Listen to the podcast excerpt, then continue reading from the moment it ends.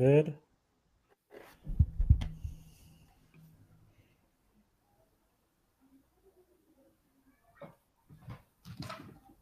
E estamos no ar. Olá, boa noite.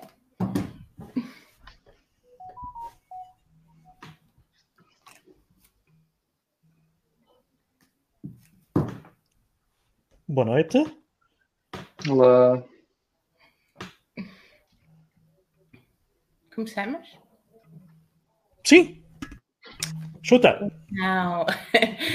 Boa noite. Eu começo por me apresentar. Sou Inês Pereira uh, e queria agradecer ao Saúl o convite para estar uh, aqui hoje nesta, nesta live do Comboio Suburbano uh, e também agradecer ao João a companhia. e dar as boas-vindas a todas as pessoas que estão a assistir a partir do YouTube e também apelar a que participem nesta, nesta live com os vossos comentários, uh, quer através do diretamente do, do chat do YouTube, quer através do Facebook. Uh, hoje trazemos aqui um tema fascinante para, para discutir uh, e que de certeza vai dar um debate muito interessante, que são as teorias da conspiração. Uh, enquanto moderador, eu vou começar por fazer uma apresentação muitíssimo uh, superficial ao tema e depois vou passar a palavra aqui aos meus uh, colegas e protagonistas desta, desta emissão. Um, este conceito das teorias da conspiração. este conceito das teorias da conspiração um, acaba por ser um termo muitíssimo abrangente, assim, uma espécie de superlativa, uh, para um conjunto muitíssimo diversificado de uh, hipóteses explicativas uh, que apresentam uma espécie de narrativa alternativa àquilo que são as, os discursos e as narrativas hegemónicas e dominantes. Uh, uma grande parte das vezes através da proposta de uh, uma teoria de determinados acontecimentos ou determinados um, eventos do nosso, da nossa realidade são, na verdade, produto uh, da intenção ou da ação conspirativa, deliberada e oculta de determinadas pessoas ou organizações que, em conjunto e de forma secreta, manipulativa, uh, estão a produzir determinados efeitos que servem àquilo que seriam os seus interesses. Não é? Uh, isto pode agrupar um conjunto muitíssimo diversificado de assuntos. Há todo um conjunto de teorias da conspiração que têm a ver com a ideia de determinadas organizações um, terem uma ação global, tentativa de dominação da sociedade, eh, como por exemplo a Nova Ordem Mundial, a Confederação Galáctica, os Illuminati ou muitos outros. Há também muitas teorias da conspiração que têm a ver com determinados acontecimentos históricos muitíssimo relevantes, como por exemplo todo um conjunto de teorias à volta do 11 de setembro e de várias explicações alternativas para aquilo que aconteceu nesse, nesse dia, uh, e também um conjunto de teorias, entre muitas outras, claro, um conjunto de teorias um, uh, que defendem que existe uma espécie de percepção da realidade e da, da própria natureza que é uh, manipulada, como por exemplo as teorias ligadas ao terraplanismo. Estas teorias da conspiração elas acabam por se situar numa espécie de contínuo Uh, entre algumas teorias que buscam uma adesão que é muito mais fundamentada na fé e na convicção, uh, e que muitas vezes procuram a sua legitimidade no número, não é? E na partilha e na, na ideia de que há esta convicção partilhada de uma determinada realidade alternativa, uh, mas temos também uh, algumas narrativas contra-hegemónicas que pretendem uh, fundamentar-se, legitimar-se, utilizando os mesmos métodos e técnicas que as teorias mais consensualmente aceitas utilizam, por exemplo, buscando a sua legitimação na prova, no testemunho e, portanto, uma espécie de uh, debate público à volta de quais é que seriam as provas que interessam para uma determinada realidade.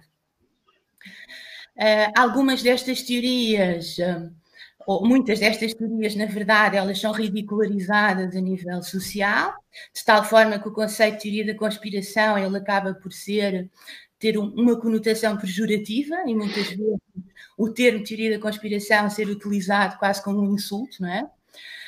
E nestes casos, muitas vezes recorrendo Uh, como metáfora aquilo que são as teorias de conspiração consideradas mais uh, ridículas ou mais mirabolantes, não é? Tipo, estou a pensar naquelas que dizem que as girafas na verdade são hologramas ou que a Austrália não existe ou os pombos são robôs, etc. Não é? E, portanto, essas teorias que são mais são consideradas mais mirabolantes são utilizadas como arma de, arremesso, não é? no entanto, a verdade é que continuamos a ter uma propagação viral, diria, de, de muitas teorias da conspiração e há uma adesão uh, fortíssima uh, a algumas destas teorias e, portanto, interessa interrogar-nos e questionar, não é? Como é que elas aparecem, como é que elas uh, conseguem prosperar e quais é que são os diversos tipos de interesses que podem estar por trás dela, delas também, pensando um pouco qual é que o, de que forma é que a sociedade contemporânea em que nós vivemos e também todos os efeitos de viralização e de possibilidade de chegar a muitas pessoas que a internet facilita, contribui também para a propagação destas teorias, embora elas obviamente já existissem antes do advento da internet. Uh, e nos dias de hoje, particularmente, que vivemos estes tempos insólitos, uh, temos um terreno muitíssimo fértil, né? mesmo à, à, volta da pandemia do Covid, para este tipo de, de teorias que podem ser também interrogadas. Uh, então eu agora vou passar a palavra, a palavra ao Saúl e, e, desejo um bom debate à volta desta dicotomia entre verdades ocultas e as um, narrativas de contra-informação reacionárias. Obrigada, Saúl. Muito obrigado. Uh, muito obrigado também por, por teres aceito este convite, Inês.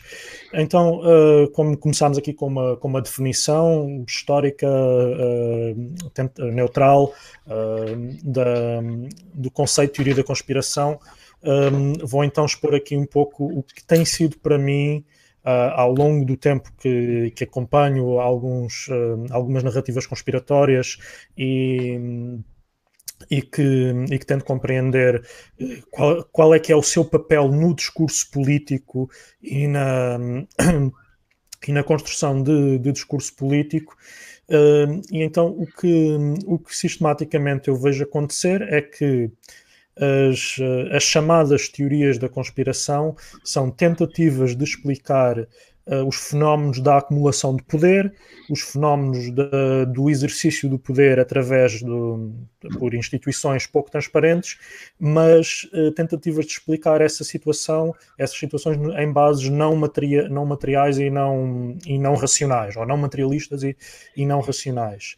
E também tentativas de explicar que servem também elas próprias agendas, muitas vezes tão uh, tão obscuras ou tão inconfessáveis como as dos, uh, dos, dos, projetos de poder que, que, por elas são criticadas ou, que, ou os próprios sistemas que permitem que essas suspeitas existam.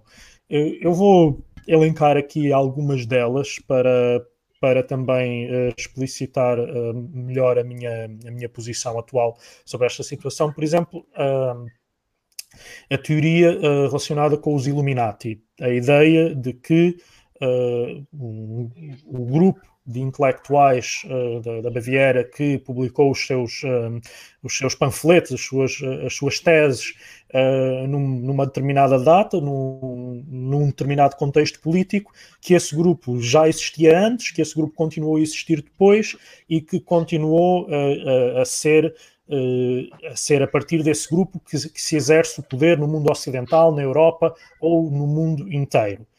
E toda a teoria, para mim, de, que, que se foca exatamente nessa questão da concentração de poder, uh, tem para mim uma, uma resposta simples que é não são os Illuminati, é a burguesia. Ou mesmo se fossem os Illuminati, os Illuminati são, uh, ou seriam, ou Qualquer instituição com essas características, qualquer grupo com essas características, seria, na verdade, uma manifestação da concentração de poder na, na burguesia, de, na, na, acumulação de poder e capital uh, relativa à evolução do, do capitalismo, e que por isso é que é que tem essa, depois esse grau de secretismo, esse grau de, de opacidade que leva à, à criação dessas teorias. Isto para uma teoria mais antiga, eh, digamos assim, a teoria dos Illuminati, eh, não será a teoria da conspiração mais, antiga conhecida, e, e, aqui creio que o, que o meu uh, debatente adversário poderá, poderá elucidar-me sobre isso, mas não, não será a mais antiga, mas é uma das mais antigas e que, e que há mais tempo circula, indo para, para mim, é recente como tal, a, maneira como foi empacotada, mas os seus os seus elementos não são tão recentes assim, uh, que é a teoria, de, a teoria do, do QAnon.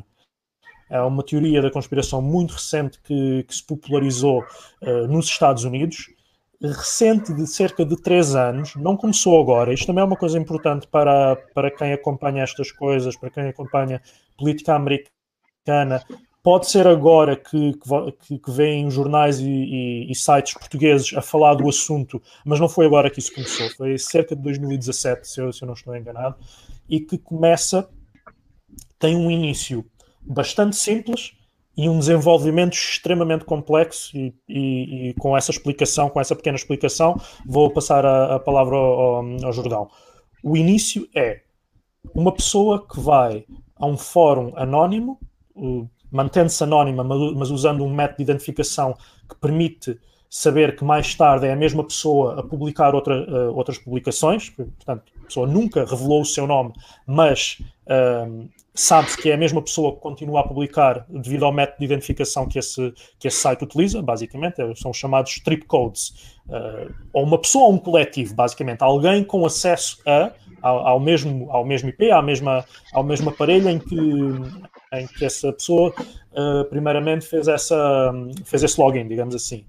E, e essa pessoa identificava-se como um alto funcionário dos serviços de inteligência americanos, com o nível de segurança Q, daí que, que ficou o QAnon, uh, que será supostamente o nível de segurança mais elevado que existe na, nos sistemas de inteligência americanos, e que, e que afirmou que todo o desenvolvimento político que se estava a dar na altura, uh, as histórias relacionadas com, com, a, com a suposta influência russa na, nas, nas, eleições americanas, o, o, as, a contestação à presidência, à presidência Trump, tudo isso estava relacionado com um combate que o Trump estava a fazer a uma cabala de. Uh, de pessoas maléficas, pérfidas, que tomaram o poder, e, ou que têm o poder há muito tempo no, nos Estados Unidos, e esse, esse tema foi sendo uh, explicitado, chegando ao ponto de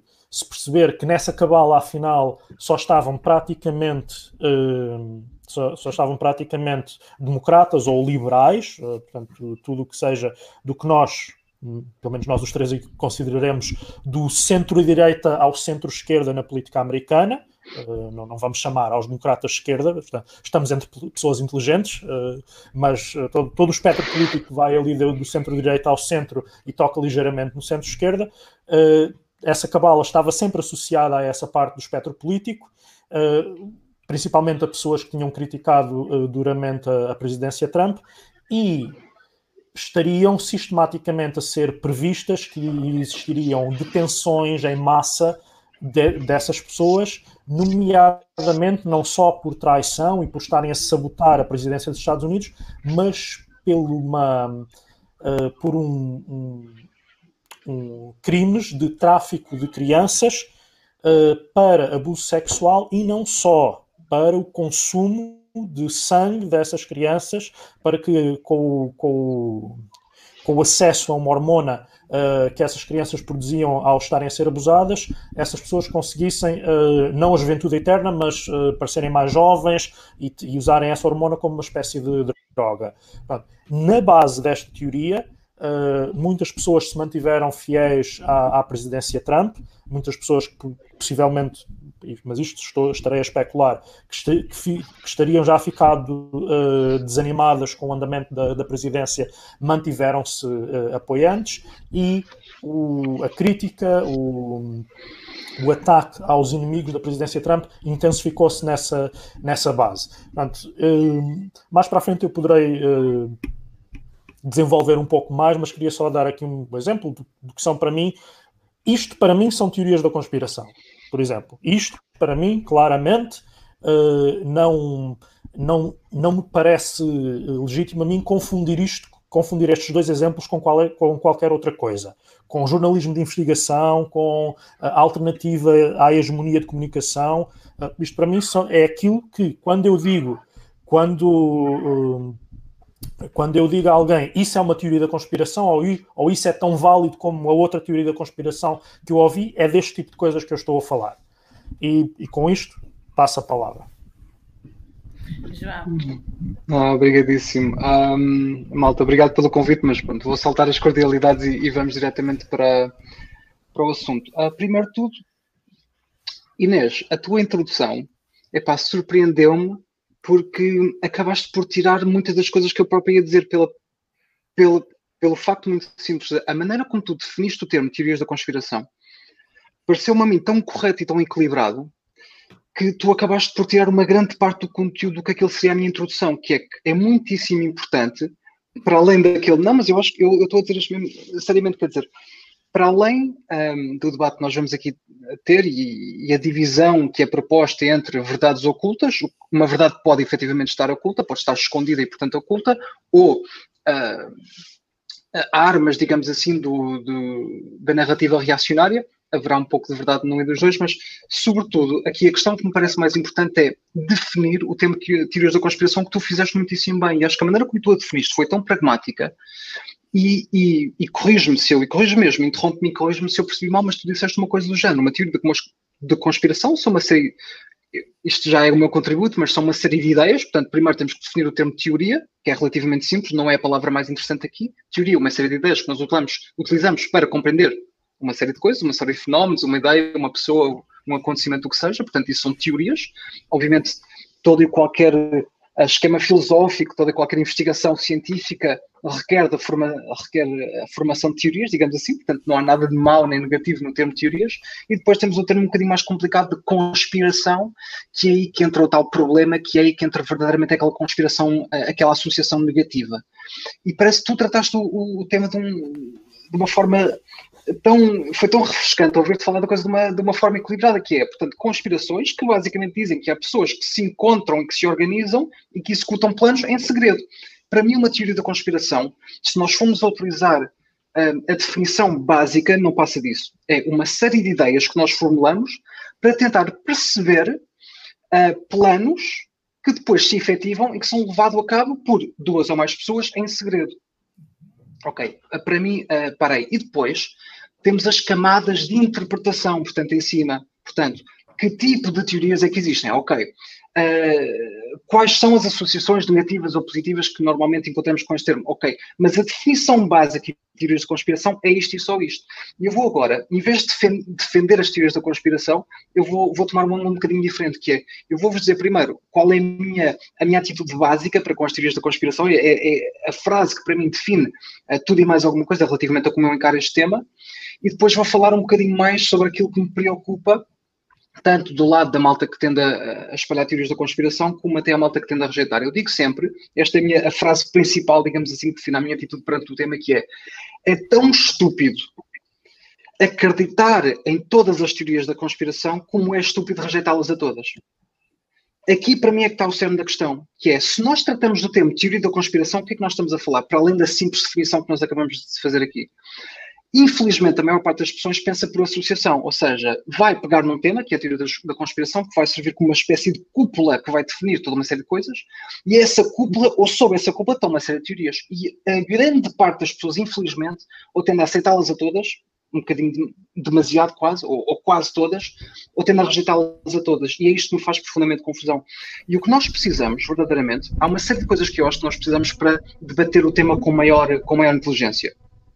Para mim, uma delas começa uh, na autoanálise. Eu penso assim: quando eu vejo a maior parte das teorias da conspiração, um grande problema que eu vejo que é, há, primeiro, um tom incrivelmente sensacionalista, incrivelmente moralista, um, em que se diz, e depois começam, obviamente, os, os comentários, muitas vezes tem aquela música tipo tan, tan, tan, a maçonaria, pam, pam, pam, e até, até canais, canais da, da televisão fazem isto, canal História, maçonaria, durante séculos eles dizem que eles controlam o mundo, pam, pam, pam, e depois eles vão usar tipo, assim, cena, assim meio, uma filmagem de, um, de uma loja maçónica, mas só se vê as pernas deles, né? assim, ou seja, Há, na maneira como se tenta uh, definir e falar das teorias da conspiração, há obviamente muito do, do, da atitude das organizações que são visadas pelas teorias que acaba por ser adotada pelas pessoas que estão a falar das teorias da conspiração, que me parece incrivelmente contraproducente.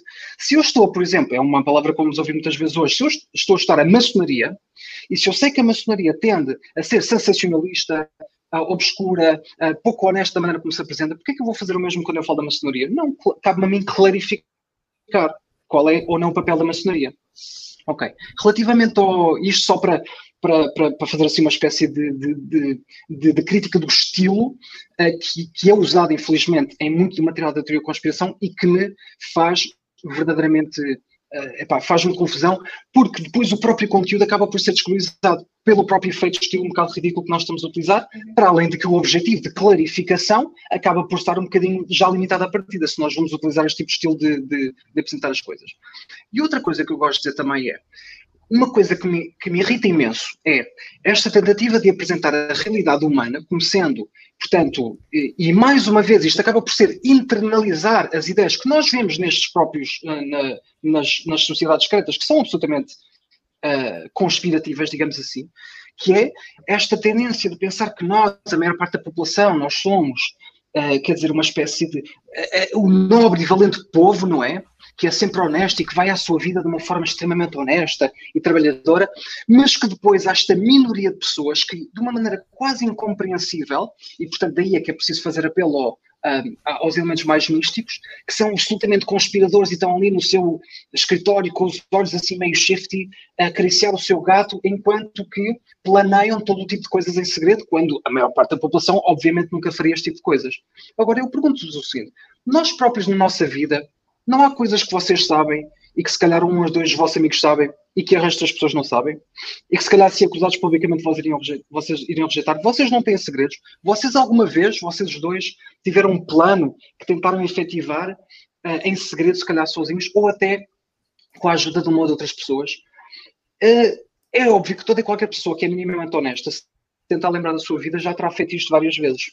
E, e, até quando nós éramos crianças, não sei se vocês se lembram, as crianças fazem sempre isto. Olha, vamos, vamos fazer aqui um clubezinho secreto e não sei o quê, depois, olha, vamos pregar uma partida ali ao Saúl, vamos pregar uma partida ao Inês, vamos pregar uma partida ao João. Ou seja, para mim, um, eu acho que é incrivelmente óbvio que a atitude, socio, ou seja, a questão sociológica de pessoas ou pequenos grupos de pessoas a juntarem-se e a fazer uma coisa mas sem serem absolutamente claros sobre os objetivos daquilo que estão a fazer, é uma coisa tão absolutamente comum que a mim, quando eu começo o estudo teoria da conspiração, eu começo, olhar, eu começo sempre a olhar para mim próprio. Ou seja, eu nunca vou olhar para um maçom e dizer assim, este maçom tem uma capacidade para a desonestidade que é assim tão diferente do que a minha. A diferença vem nas associações e o poder que essa pessoa efetivamente tem. Portanto, não é, na, não é na vontade de efetivar conspirações, não é na vontade de agir em segredo. É na sua capacidade de o fazer e depois a magnitude que isto tem, o resultado efetivo que isto tem. Ok? Isto é só para aceitar aqui algumas bases, ok? Nas bases da maneira como eu vejo as teorias da conspiração. E agora vou tratar um bocadinho mais das coisas que o Saul falou e, e, e, e, disse bem. Saul, é óbvio Quer dizer, eu não sou um historiador das teorias da conspiração, pá, tenho um, não, não digo que tenho um conhecimento enciclopédico das teorias da conspiração, porque não tenho, mas pronto, vou, dou uns toques, como tu sabes, aqui e ali. E o que me parece é que o, o, a questão dos Illuminati uh, popularizou-se porque houve um livro que acabou por ser incrivelmente importante um, no, na definição do estilo e, e, depois também no conteúdo. Uh, portanto, foi uma espécie de trendsetter, foi uma, um, um livro que acabou por uh, estabelecer uma série de bases, não só em termos do conteúdo que é tratado, mas do estilo não é, que é dado um, às teorias da conspiração, que se chama, e é um título muito grande, eu vou ter que ler, chama-se Provas de uma Conspiração. Em inglês chama-se Proofs of a Conspiracy Against All the Religions and Governments of Europe. Ok? Isto é um livro do final do século XVIII e aparentemente é um, um livro que até foi enviado, um, há, relatos que este livro foi uma cópia deste livro, o autor enviou até, supostamente, um, ao George Washington, e supostamente ele até terá feito um comentário sobre este mesmo livro, portanto este livro tornou-se bastante popular, e muitas das teorias da conspiração, sobretudo quando se trata do termo Illuminati, acabam por diretamente ou sem saber indiretamente ir beber ao conteúdo deste livro. Agora, nada nos impede de formular uma teoria da conspiração sobre todo, toda e qualquer organização. Como tu sabes, sendo assim, acho que tu dizes que é, és comunista assim mais ortodoxo, uma grande parte das vítimas das teorias da conspiração, muitas vezes até injustas, são os comunistas, portanto a conspiração internacional comunista, como aparece até no, no Dr. Strangelove, né? The International Communist Conspiracy to Fluoridate Our Water e tal, e Poison Our Bodily Fluids, né? A conspiração internacional comunista que está a tentar Uh, não é, envenenar os meus preciosos uh, fluidos corporais, como diz a, a personagem de. Portanto, os Illuminati, sinceramente, provavelmente acabaram, provavelmente foram extintos e etc. Agora, mas o que perdura é esta tendência humana para agir em segredo, certo? Portanto, os Illuminati existindo ou extintos não, tem, não afeta absolutamente em nada toda e qualquer teoria, sobretudo aquelas que não mencionam os Illuminati. Como vocês sabem, eu, eu, por exemplo, eu não me lembro uma só vez ter utilizado o termo Illuminati, a não ser em termos quase filosóficos. Mas é, uh, eu uso o termo iluminado, não tanto como sendo o, o grupo Iluminados da Baviera, mas às vezes como sendo, ah, há uma série de pessoas que se dizem iluminados. Por exemplo, a maçonaria, eu tenho um artigo na Casa das Aranhas que se chama Arrogância Maçónica, e o que eu faço é que eu pego em duas quase bíblias maçónicas e vou pegar no princípio e digo, olha, isto é a maçonaria definida pelos seus próprios termos. E a maçonaria definida pelos seus próprios termos é claríssimo que eles pensam iluminados, eles veem-se como sendo iluminados. E essa visão deles próprios como sendo iluminados, ou pelo menos mais iluminados do que nós, profanos não maçons, acaba por ser uma grande parte do combustível que eles usam para depois poder então uh, agir em segredo e pensar ao mesmo tempo que estão a fazer o bem. Eu vou só acabar com esta questão aqui, uh, não vou acabar, obviamente, pronto, uh, vou acabar este, este, segmento da minha intervenção com uma coisa que tu disseste, Saúl, e pensei que foi um, incrivelmente, incrivelmente interessante, que é, ah, antes, antes de eu passar para essa questão, é um, tu tocaste num ou dois pontos que acho que podemos levar a este caso, que é outra coisa que me irrita, e deste lado mais da maneira como as pessoas criticam as teorias da conspiração, é que muitas vezes, quando se critica a malta eh, que propaga e acredita em teorias da conspiração, começa-se por apontar para a sua suposta, o seu sensacionalismo que eu acabei de fazer, ou até a sua incapacidade de verdadeiramente estruturar ideias bem, a sua, a sua incapacidade de verificar fontes, etc. Isso tudo é, pode, pode ser até, uh, e é em muitos casos, infelizmente, verídico. O que me irrita a mim profundamente é como é que nós podemos viver num, num, mundo em que a nossa primeira acusação é para com as pessoas que formulam e propagam teorias da conspiração, quando de facto o, os grandes culpados da propagação da teoria da conspiração uh, são os dois, ou seja, um são os governos do mundo e dois são os mainstream media, os médios, os médios ortodoxos, que estão tão absolutamente fartos de mentir a toda a gente, compulsivamente, que as pessoas não têm uma alternativa senão começar a desenvolver teorias uh, alternativas e muitas vezes até de uma forma, isto, isto sim é uma coisa que eu vejo e é terrível, que é os governos do mundo estão desacreditados ao ponto em que se um, um oficial do governo vier à televisão amanhã dizer que um, um mais um é igual a dois, eu posso garantir que há imensas pessoas na internet que afinal vão dizer não, não, afinal um mais um não é igual a dois. Ou seja, os governos do mundo tornaram-se uh, em como que o rapaz que avisou que o lobo vinha, não é? Portanto, tudo o que o rapaz diz as pessoas uh, acreditam necessariamente no contrário. Foi aqui que começou.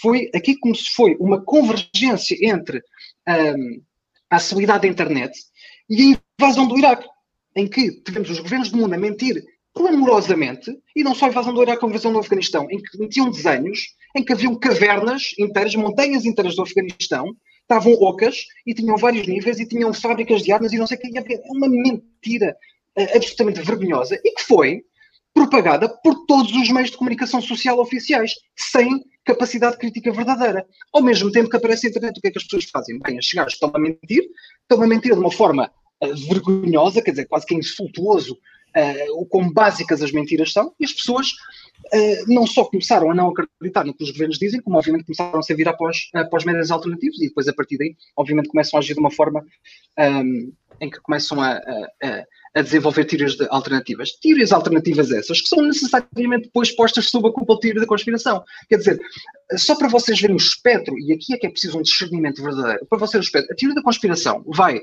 desde a CIA ajudou a depor o Mossadegh no Irão em 1953, a o, o Lee Harvey Oswald não foi a única pessoa envolvida no, no assassinato do, do, do, do, presidente Kennedy, a, tipo, sei lá, a, a, Lua é uma bola de queijo flutuante e é, uma, e é uma base dos alienígenas, quer dizer, portanto, tudo isto acaba por cair sob a culpa da teoria da conspiração. Daí eu ter começado com acreditar em todas elas é tão estúpido quanto não acreditar em nenhuma, ou ao contrário, não, não, não interessa. E peço imensa desculpa, estou-me a alongar, mas só para acabar com o ponto que o Saúl, que o Saúl tocou, que é a saúde.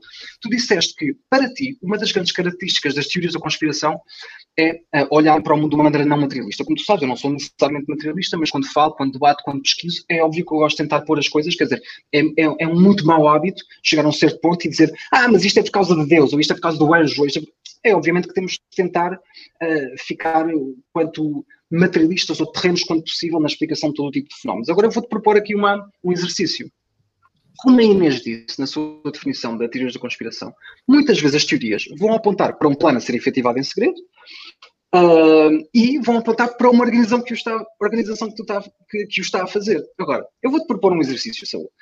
Um, sendo que as teorias da conspiração muitas vezes apontam para uma organização e organizações que têm moradas. Por exemplo, a maçonaria tem uma morada.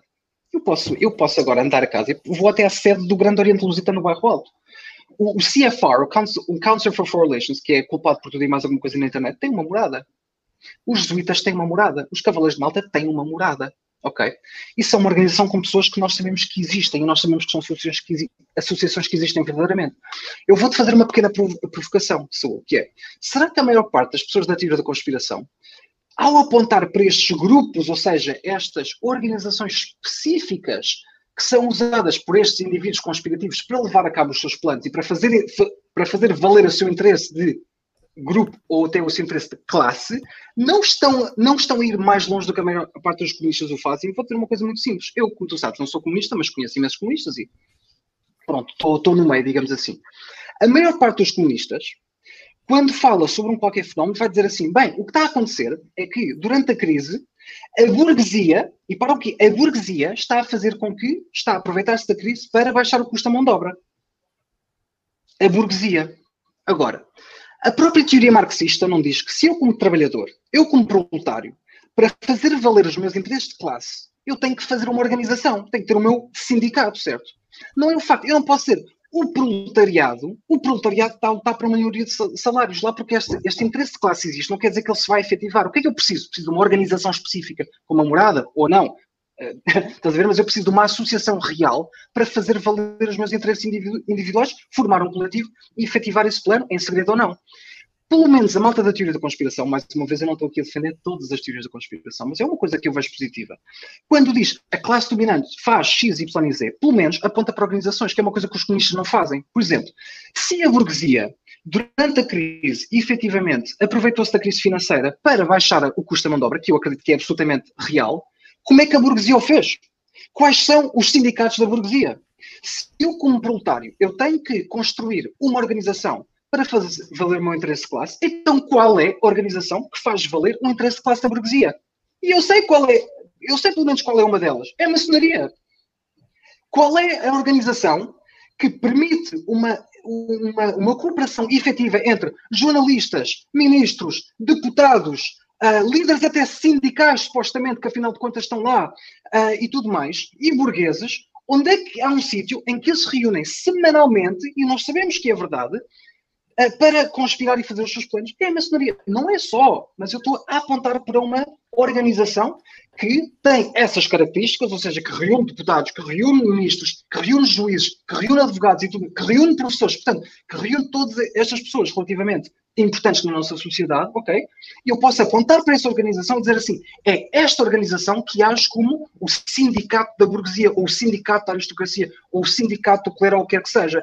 Mas mal eu faço isso, sobretudo perante o comunista, acabo com isto, Inês, peço desculpa, sobretudo com o comunista, o que eu faço é, mal eu menciono a maçonaria, essa teoria vai ser prontamente associada às teorias da conspiração e vai ser desvalorizada.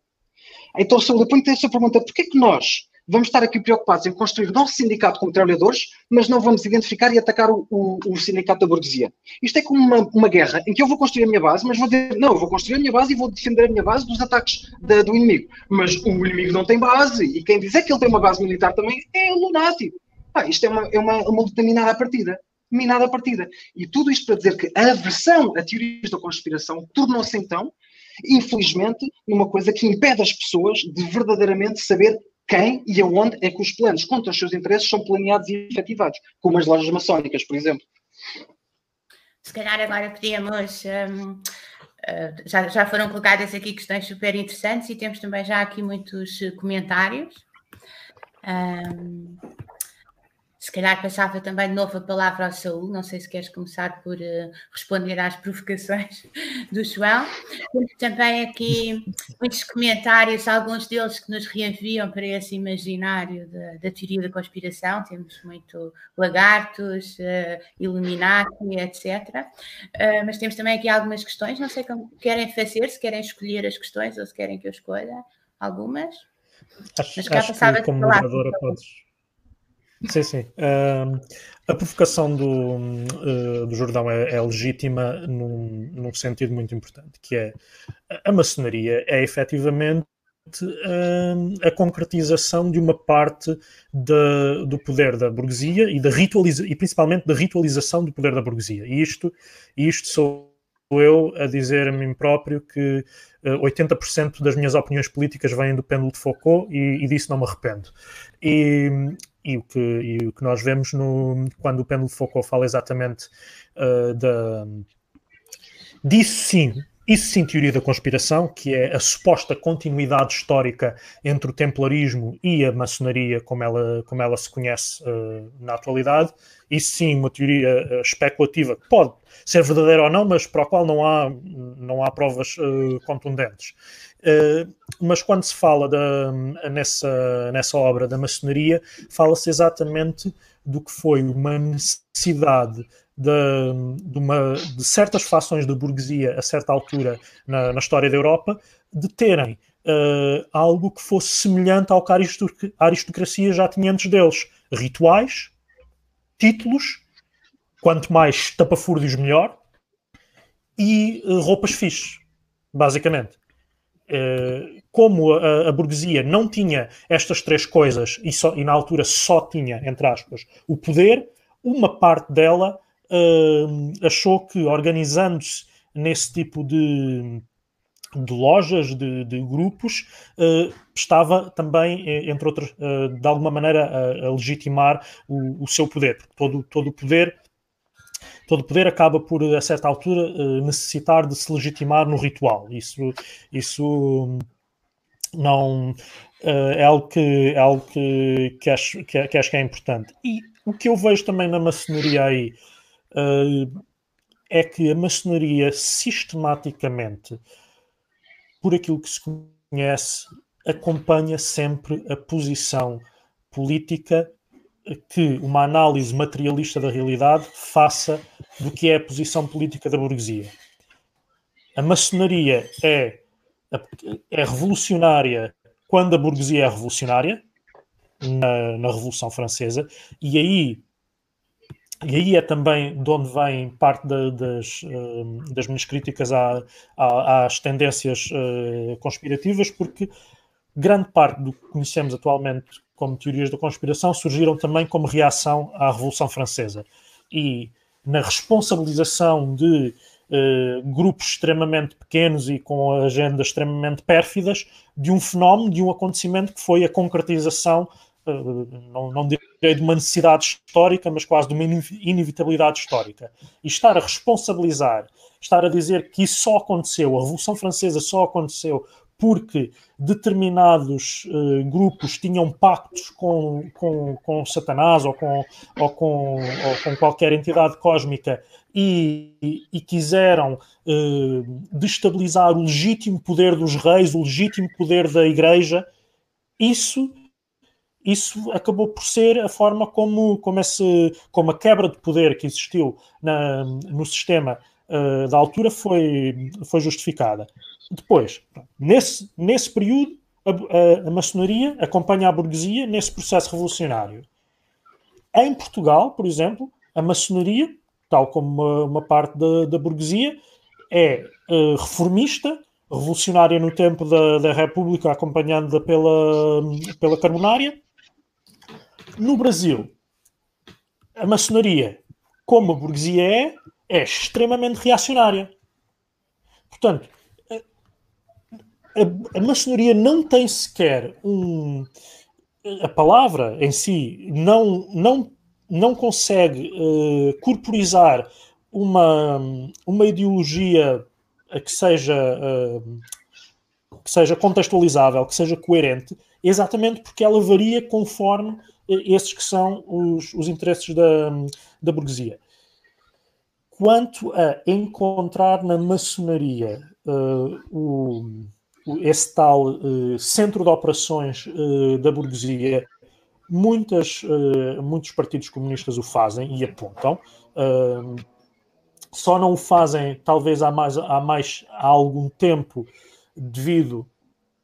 Eu diria até que é uma consequência de, de, daquilo que, que um camarada que nos está a acompanhar e de, e de que a boa parte de, daquilo que, que, passamos neste, neste podcast no Comboio Suburbano chamamos uh, por, pela obra do, do, Francisco Martins Rodrigues Dimitrovismo. O, o, os partidos comunistas só não fazem um ataque maior atualmente ao exercício do poder burguês pela maçonaria porque se alinham como parte dessa burguesia representada em algumas maçonarias, nomeadamente a burguesia que seja mais liberal, menos reacionária, uh, mais, uh, mais associada a manter as, as, chamadas instituições a funcionar, e com essas, com essas acabam por se, lamentavelmente, entender, entender demasiado bem. quanto a eu vou só aqui aproveitar para responder uh, a uma pergunta que me foi feita nos comentários diretamente a mim, portanto, depois daqui desta questão relativamente à maçonaria. Uh, combustível de aviões não consegue derreter vigas de aço, mas consegue comprometer a sua integridade estrutural o suficiente para que um edifício possa desabar. Uh, isto não quer dizer que não haja elementos suspeitos na, em toda a narrativa do 11 de setembro, e já que esta é uma das um dos mais conspirados, eh, digamos assim, eh, acontecimentos da história recente, eu posso até explicitar já a, a minha opinião.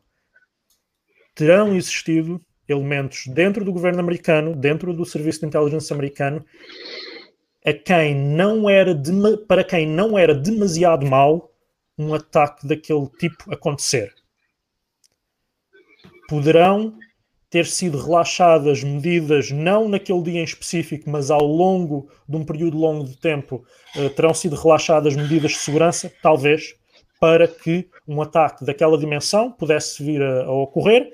Uh, não aquele em específico, mas, qual, mas, qualquer ataque que estaria sempre a ser tentado, uh, num, naquele espaço de tempo, para justificar uh, depois o, o assambarcamento de poder que foi feito pelo, uh, pela, pela classe dominante americana, nomeadamente por via do, do Patriot Act. Isso é, um, um isso é uma, uma possível explicação. A outra é que o poder adapta-se sempre aos acontecimentos, mesmo aos acontecimentos surpreendentes.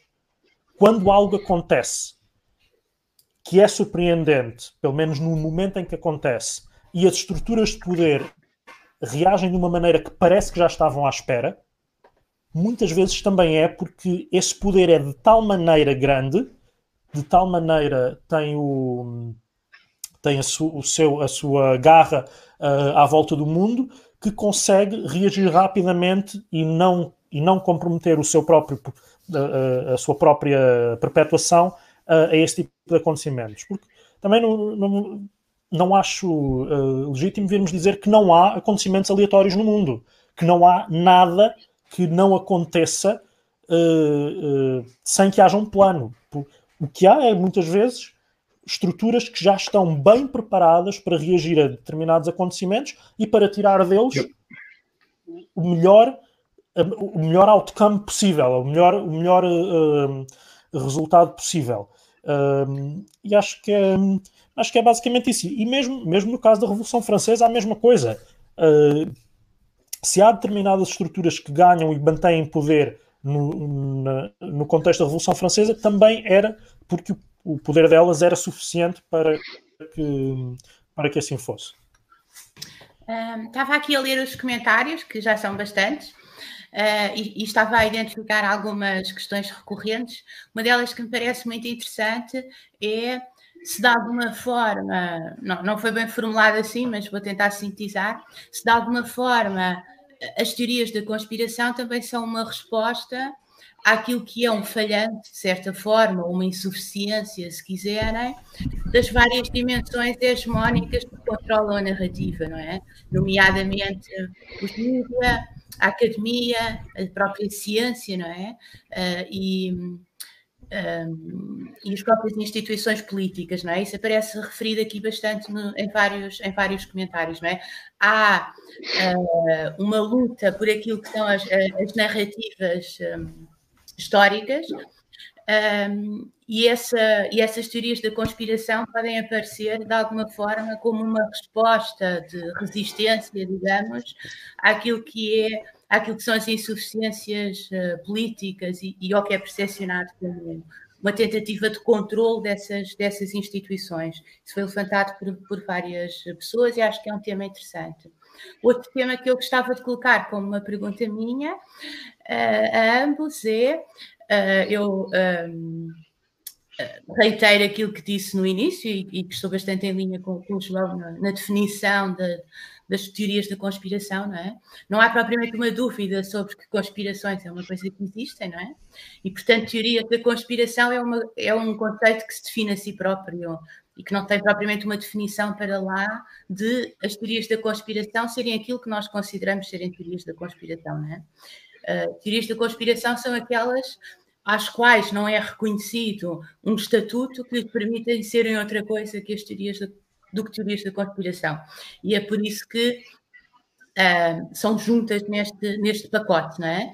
E, e, por isso mesmo, obviamente, há algumas que me parecem totalmente disparatadas e outras que me parecem uh, bastante interessantes e provavelmente verdadeiras.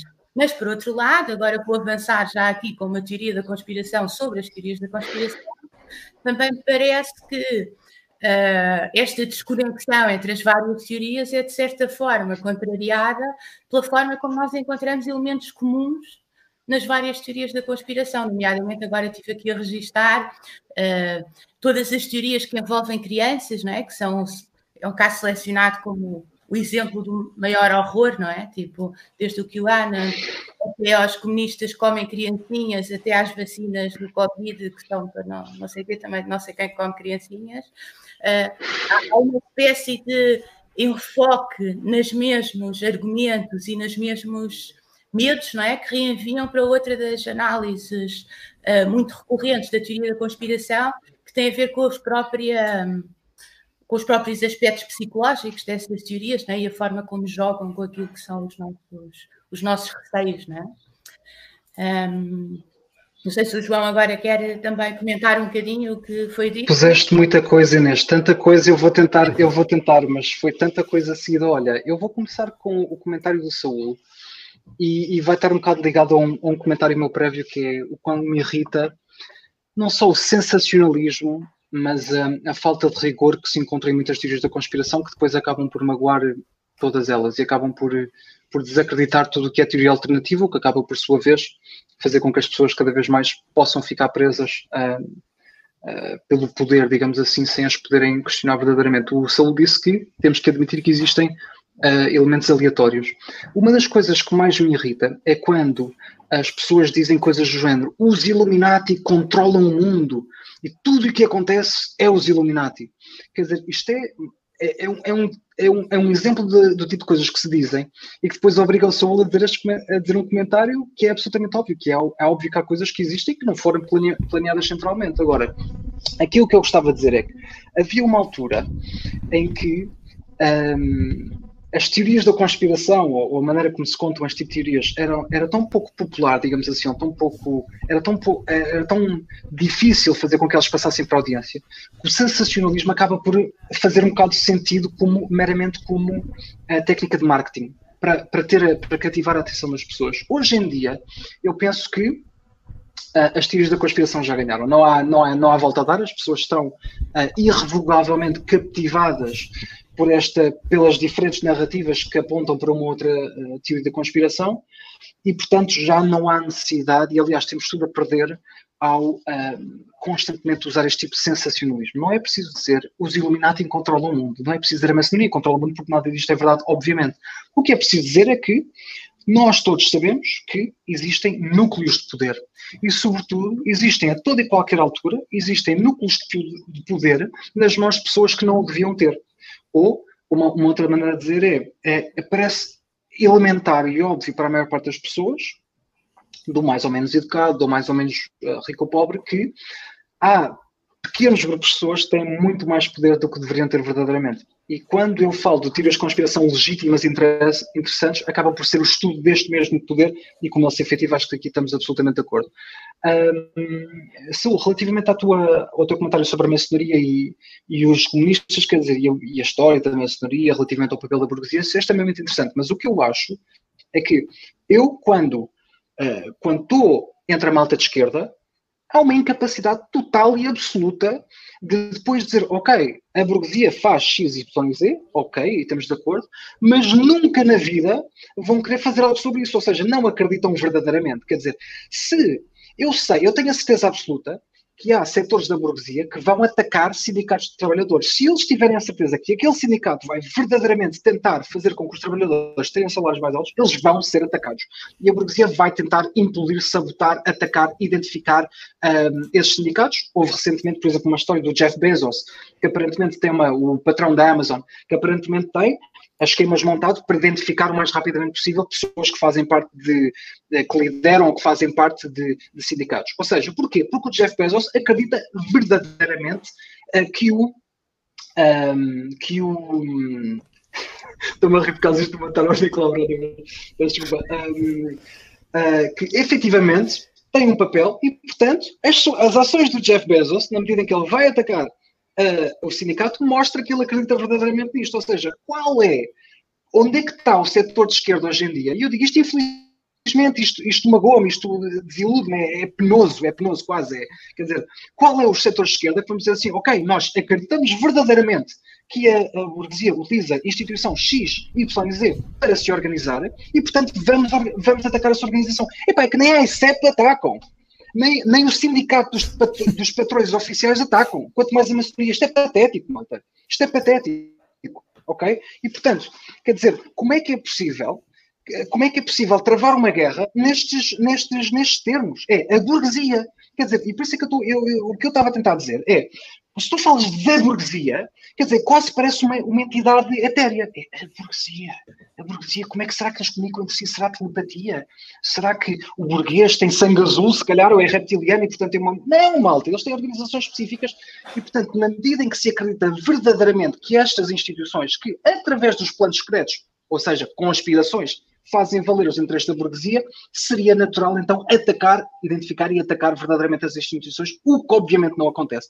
Me faz duvidar de uma série de coisas, faz-me duvidar, uh, por vezes, da, da, sinceridade de algumas instituições, vocês estão absolutamente comigo aqui, quer dizer, por exemplo, quando o Bloco de Esquerda fala sobre uh, atacar o patronato, quer dizer, LOL, tá, obviamente não é, é, tudo uma grandíssima tanga e, portanto, vindo deles é, e, e de outros setores, e o PS não sei o que, obviamente é absolutamente compreensível. O PCP, sim, eu sei que eles têm, têm uma atitude um bocadinho mais negativa para com a maçonaria e tal, mas quer dizer, mas não há um plano real, não há um plano real, nem há, nem há uma, uma tentativa real de falar às pessoas que, olhem, uh, existe efetivamente uma classe dominante, nós definimos essa classe dominante como seja a burguesia, e, portanto, fiquem a saber que esta burguesia se faz uh, ativa os seus planos através destas organizações, vamos fazer uma administração à porta dessas organizações, vamos fazer isto aquilo, nada, zero.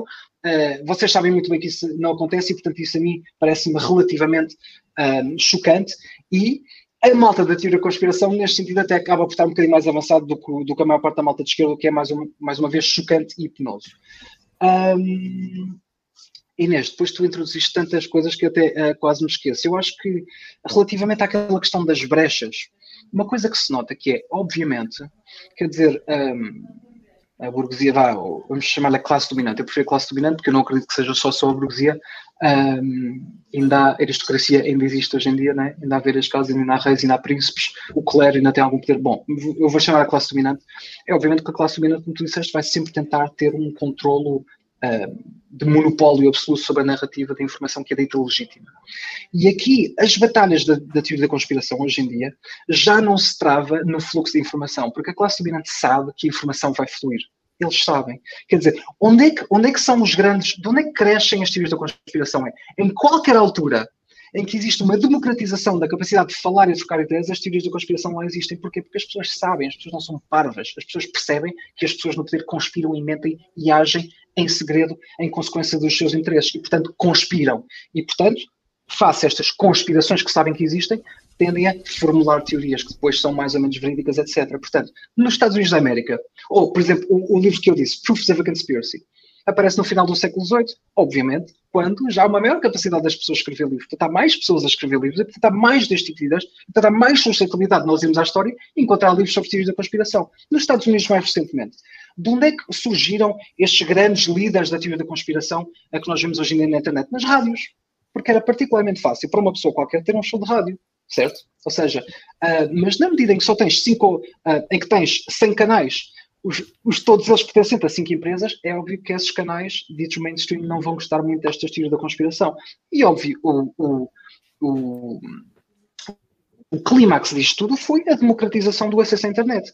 E então o que é que está a acontecer? Como a classe dominante sabe que não tem chance absolutamente nenhuma, por enquanto, obviamente eles vão censurando, eh, quer dizer, hoje em dia a censura no YouTube é uma coisa incrível incrível. A censura, a censura quer dizer, em, ah, obviamente, eles estão a tentar fechar o cerco e ainda vão muitas vezes tentar ir lá pela censura uh, direta já agora, diga-se passagem, particularmente penoso ver setores da esquerda que se dizem revolucionários a bater palminhas uh, quando há campanhas para facilitar a censura, seja no YouTube, seja onde quer que seja. Quer dizer, uma ala revolucionária que é a favor de dar a grandes corporações a, a capacidade de arbitrária de censura, é pá, yeah, malta, uh, um bocadinho mau, um bocadinho decepcionante mais uma vez, mas pronto, não me vou alongar, alongar sobre isso. Agora, uh, então o que eles fazem, eles sabendo que a informação vai fluir, joga uma cartada uh, perante a qual a esquerda devia estar uh, já vacinada, mas claramente não está, que é, vão obviamente fazer uma separação entre a informação que é legítima e a informação que não é legítima. E qual é o termo que é utilizado para uh, insultar e para descobrir a informação que não é legítima a teorias da conspiração. E perante este truque, a esquerda deveria se ter movido muitíssimo rapidamente e ter-se apercebido que este termo é um termo que é utilizado para denegrir tudo o que seja uma teoria um bocadinho mais alternativa do que aquela que dá jeito. Portanto, hoje em dia, a regra é muito simples, é tu podes olhar para a narrativa que te é apresentada pelos governos, pelos governos ocidentais, digamos assim, depois os mainstream media vão servir de papagaios e tu, como população, tu podes divergir 5, 10, 15% mas a partir dos 20% já é uma teoria de conspiração e, portanto, não eh, vai ser gozado, etc, etc. Só que as pessoas já não vão nessa conversa e, portanto, a teoria na mesma. Portanto, já, já, já não se importam sobre o que os governos dizem, estão descredibilizados que eles estão. E a esquerda o que devia ser percebido é, devia ser percebido, ok, então, visto que nós estamos numa situação, num contexto em que a única coisa que é preciso para uma teoria da conspiração ser uma teoria da conspiração, no, no modo do ponto de vista pejorativo, é divergir da narrativa principal mais do que 20, 30%, então, obviamente, a própria esquerda devia parar de usar o termo teoria da conspiração como um termo pejorativo, sabendo que a sua própria visão do mundo é passiva de ser insultada como ser uma teoria da conspiração. Em vez disso, o que a esquerda escolheu fazer, e a meu ver, é uma, é, é, é uma escolha uh, epá, absolutamente desastrosa, que é começar a, portanto, adotar este mesmo discurso, vendo que a direita já tem um avanço enormíssimo, efetivamente, isso é uma coisa que é, epá, é, é, é, triste, mas é verdade, a direita efetivamente conseguiu desenvolver mais teorias de conspiração, está mais implantada nos espaços de, de verdadeiramente alternativos, hoje em dia, infelizmente, e portanto a esquerda escolheu uh, caracterizar as teorias da conspiração, mais uma vez usando esta cúpula absolutamente geral, como sendo uma arma da direita e depois vai lutar contra tudo isso que é teoria da conspiração, porque vê isso como sendo uma arma do seu oponente político. Isto é, o que isto faz verdadeiramente é que deixa a arena da resistência uh, aberta para ser absolutamente invadida pela direita e agora a extrema-direita. E o melhor exemplo disto mesmo é o corona, é a pandemia do corona. Quer dizer, qual é uh, uh, logo mal começam o confinamento, mal a, a, pandemia do corona começa a ter efeitos reais nas vidas das pessoas, a esquerda alinha-se completamente de uma maneira quase doentia sobre o seu ângulo. E o seu ângulo é vamos promover a crença na autoridade. Exceto que agora nós não é, não, é, não é uma autoridade qualquer, não, não é autoridade política, porque nós somos imensamente revolucionários, nós somos extremamente revolucionários. Portanto, nunca apelaríamos a que se confie na autoridade. Mas nesta vez é, é diferente, porque é a autoridade médica e autoridade científica, que é absolutamente diferente porque tem a ciência para apoiar a sua, a sua autoridade.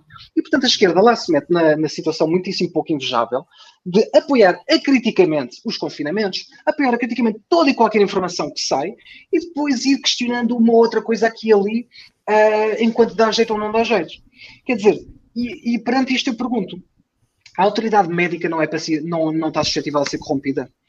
Quer dizer, malta de esquerda não sabe que a indústria farmacêutica é ultracapitalista e ultradada a fazer todo o tipo de fraudes. E, uh, quer dizer, um cientista, quer dizer, eu por acaso eu sou um. Eu, imagina, eu sou um. Uh, imagina, não, sou mesmo um estande de doutoramento. O dia em que me dão com o diploma de uma doutoramento, eu fico menos suscetível de ser comprado eu fico menos suscetível de, ser, de, de, de me dar um suborno. Eu vou dizer, ai não, não, mas eu, eu sou um doutor, vocês têm que acreditar o que eu estou a dizer. Óbvio que não. E se há uma ala política que deve saber isto é a esquerda? Não. O que é que fez? Para dizer, tudo o que questiona esta linha, portanto, a autoridade não governamental, a autoridade científica e médica, são teorias da conspiração, e isso é uma coisa direita, isso é uma coisa terrível. E o que é que aconteceu? Portanto, a direita é que começou a questionar toda uma série de coisas à sua maneira, ou seja, uh, de uma maneira extremamente parva, de uma, de uma maneira que é absolutamente que não tem os interesses da, da população em geral, uh, uh, obviamente, em mente, e deixou então esta aula para que se questione a, toda e qualquer coisa que possa sair da pandemia à direita. Com, mais uma vez, a exceção, a exceção de alguma das alas comunistas mais ortodoxas, e mais aqui, a única vaga exceção é o PCP, obviamente. Porque o PCP começa a dizer que Sim, tal, vamos lá usar máscara, portanto, até na festa do Avante, obviamente, vamos lá pôr máscara, uh, gel nas mãos e tentar ter um certo distanciamento social, mas já agora lembrem-se que isto vai ser utilizado para uh, arrasar com os direitos dos trabalhadores, isto vai ser utilizado para retirar direitos essenciais e tudo mais e tudo mais. Quer dizer, e é, é, é tão visível que o PCP é, é, uma, é uma positiva e excelente exceção em que, em vez de se pôr com o trabalho penoso de, de, de, se obrigar a servir de papagaio e a cada vez que se discute o corona, sim, mantenham o distanciamento social, fiquem em casa, salvem vidas. Não, os comunistas dizem sim, tudo bem, ok, mas tenham cuidado com os direitos que, que vão ser retirados. E neste, neste sentido, a, a grande parte da esquerda, precisamente, e é este o elemento que eu estou a tentar introduzir, que é as, as, pessoas criticam muito os perigos da teoria da conspira, das teorias da conspiração. É absolutamente verdade. Há imensas teorias da conspiração que são absolutamente ridículas, uh, contraproducentes, perigosas e tudo mais. Mas o meu argumento é que entre, e se formos verdadeiramente escolher, entre uh, termos um medo absoluto das teorias da conspiração ou o contrário, que é uma certa tendência para estudá-las e, e, e, ver a que ponto é que elas são verídicas ou não, eu penso que é muito mais perigoso esta aversão às teorias da conspiração que as teorias da conspiração alguma vez o foram.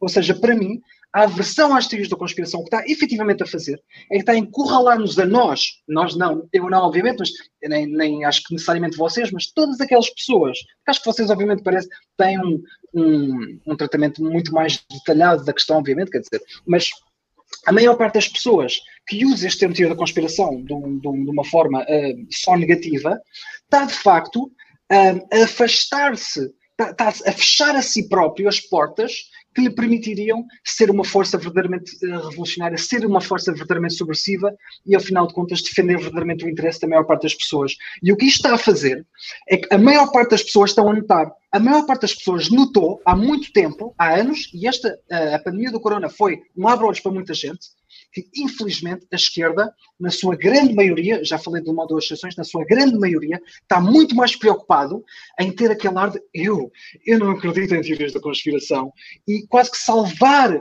a sua reputação de toda e qualquer associação nefasta que possa ter ao não rejeitar todas as teorias de conspiração só porque sim, e portanto está a abandonar a classe trabalhadora ao seu, ao seu próprio, à sua própria sorte. E quem é que está a captar a imaginação da, da classe trabalhadora. Obviamente, a direita, usando não somente, mas também estas próprias teorias da conspiração. E, portanto, estrategicamente, isto é uma decisão que foi feita, não sei onde exatamente, não, não terá sido feita, mais uma, não, espero que não tenha sido uma decisão feita em modo conspirativo para o Tomasonic, uh, alguns numa qualquer internacional da esquerda, mas o que é verdade é que se fez, houve um consenso que se formou na esquerda, que a atitude a tomar é gozar, denegrir, distanciar-se das teorias de conspiração, e portanto o que está a acontecer é que a esquerda está-se a apresentar como tudo aquilo que não devia ser, que é aquela primeira linha de defesa do poder instituído. Isto é ridículo, isto é penoso, isto é suicida, isto é suicida, e quem é que vai beneficiar com isto, obviamente, é a direita, e quem, quem é que vai perder com isto, obviamente, a grande parte da população, porque nós sabemos muito bem o que é que, o que, é que a direita vai fazer com essa, com essa sua maior capacidade, por causa da sua capacidade de lidar com as teorias da conspiração de uma forma pragmática, ok? Que é o que a esquerda não está a conseguir fazer. Portanto, por causa da sua, uh, a sua capacidade de usar as teorias da conspiração como bem lhe apetece, um, vai obviamente capturar, e está a capturar a imaginação da classe trabalhadora, e o que vai fazer é vai encurralar, duplamente a classe trabalhadora, obviamente, porque não tem a esquerda que é capaz de ajudar, nem sequer tem a vontade de ajudar, a esquerda está-se a afastar compulsivamente de tudo o que possa ser narrativa verdadeiramente alternativa, e portanto a direita vai fazê-la para, obviamente, manipular a classe trabalhadora para agir no seu próprio interesse, e o melhor exemplo disso é exatamente o que é a Anon. É exatamente o que é a Anon que diz, afinal, não, não, o Trump está-vos a salvar dos pedófilos do, do Partido democrata, mas a verdade é que se a esquerda tivesse uh, implantada devidamente como devia estar nos verdadeiros médias alternativos, uh, obviamente a esquerda, por exemplo, isto é como o Urbano, é um médio alternativo esquerda, obviamente, não, não estou a dizer que eles não existem, mas a direita tem mais, obviamente. E, portanto, a esquerda, em vez de dizer, ok, vamos à luta, vamos entrar nessa, nessa, nessa arena da teoria da conspiração e dizer-lhes que a verdadeira cabala é uma cabala da burguesia que quer baixar salários, que quer uh, retirar a capacidade da classe trabalhadora organizada, etc, etc, o que está a dizer é, não, não, não, vamos sair desta arena completamente, vamos, vamos abandonar, vamos levantar assim a cabecinha e dizer, não, não, nós somos demasiado inteligentes e rigorosos para acreditar em teorias da conspiração, e está-se a pôr numa posição em que epá, eh, não tem outra escolha senão aderir a qualquer que seja a, a, a narrativa dominante do dia e o... o, o... Saúl também. Sim, sim, sim, força, desculpa. Eu sei. Sabem que eu entrei não, vocês têm, vocês têm que me interromper, senão nunca mais falo, vocês já conhecem. Este tema, é muito, este tema, é muito, interessante e também já, já suscitou aqui alguns eh, comentários à volta desta questão de quem é que está a dominar a crítica ao confinamento e com que fins e com que intuitos. Não sei se queres comentar também um bocadinho isso, Saúl, ou, ou algumas das questões que ficaram por trás. Sim, um, aqui, aqui ir aqui um pouco também mais para o que para, para se calhar as discordâncias que, que temos do que, do que nas concordâncias que temos estado a falar, um, há uma questão que eu, que eu acho que é importante referir, e aí tanto estamos em discordância como em concordância, que é uh, não podemos olhar para, para o fenómeno em si das teorias da conspiração e, e ver só, só e apenas um, a teoria da conspiração como uma crítica uh, mal direcionada ou, ou, bem intencionada, mas ingênua aos sistemas de poder. As teorias da conspiração são também uh, formas de ataque às minorias, por exemplo, uh, os protocolos dos sábios de Sião, que pegam na, pegam na questão do, dos, da, da, população judaica e, que, e que fazem até essas teorias uma subversão da questão da acumulação do capital e da financeirização do capital e culpam uh, uma, uma etnia, um, não, a, questão, a questão da população judaica como etnia ou religião é uma etnia. Neste contexto, no contexto conspirativo, uh, eles são vistos como uma etnia, basicamente, como um grupo populacional. Uh, não, e mesmo os, os, que não praticam religião são, são postos no mesmo, no mesmo patamar que, que os seculares quando se, uh, quando se trata de, das conspirações antissemitas.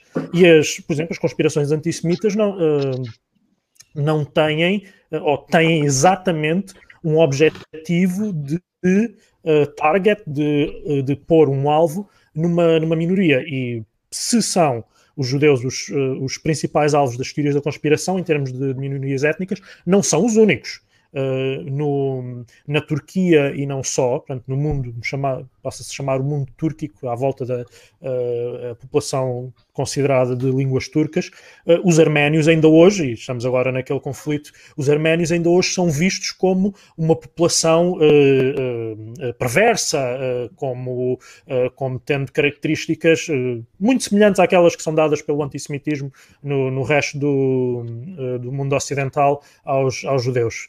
Portanto, e também com base nesse tipo de, de, teorias, e essas teorias que têm, têm exatamente essa característica de se defenderem a si próprias, dizendo que estão a atacar o poder, na verdade estão a atacar uh, muitas vezes minorias expostas. Uh, acontece. Uh, o caso do antissemitismo é, é, o mais conhecido.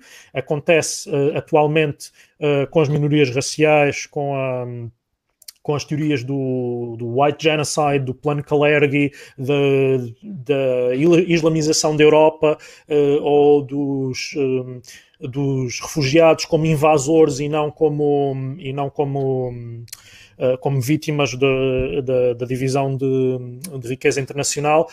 Essas teorias existem e só, só retirando muitas camadas de interpretação é que, se pode, é que se pode dizer que há alguma crítica ao poder nessas teorias. Só, só podemos dizer que uma teoria sobre, uh, por exemplo, sobre os refugiados possa ter alguma crítica ao poder se uh, fôssemos daí tirar a crítica à, à, divisão internacional do trabalho, à divisão internacional de, da exploração de recursos, à, ao, à falta de sustentabilidade a longo prazo dos, uh, dos sistemas de dos, uh, dos sistemas de welfare state, de Estado Social, uh, por se basearem na, na, exploração do terceiro mundo, quem espalha essas teorias não é nessa base que o está a fazer, é na base da, da revitimização das, um, das minorias.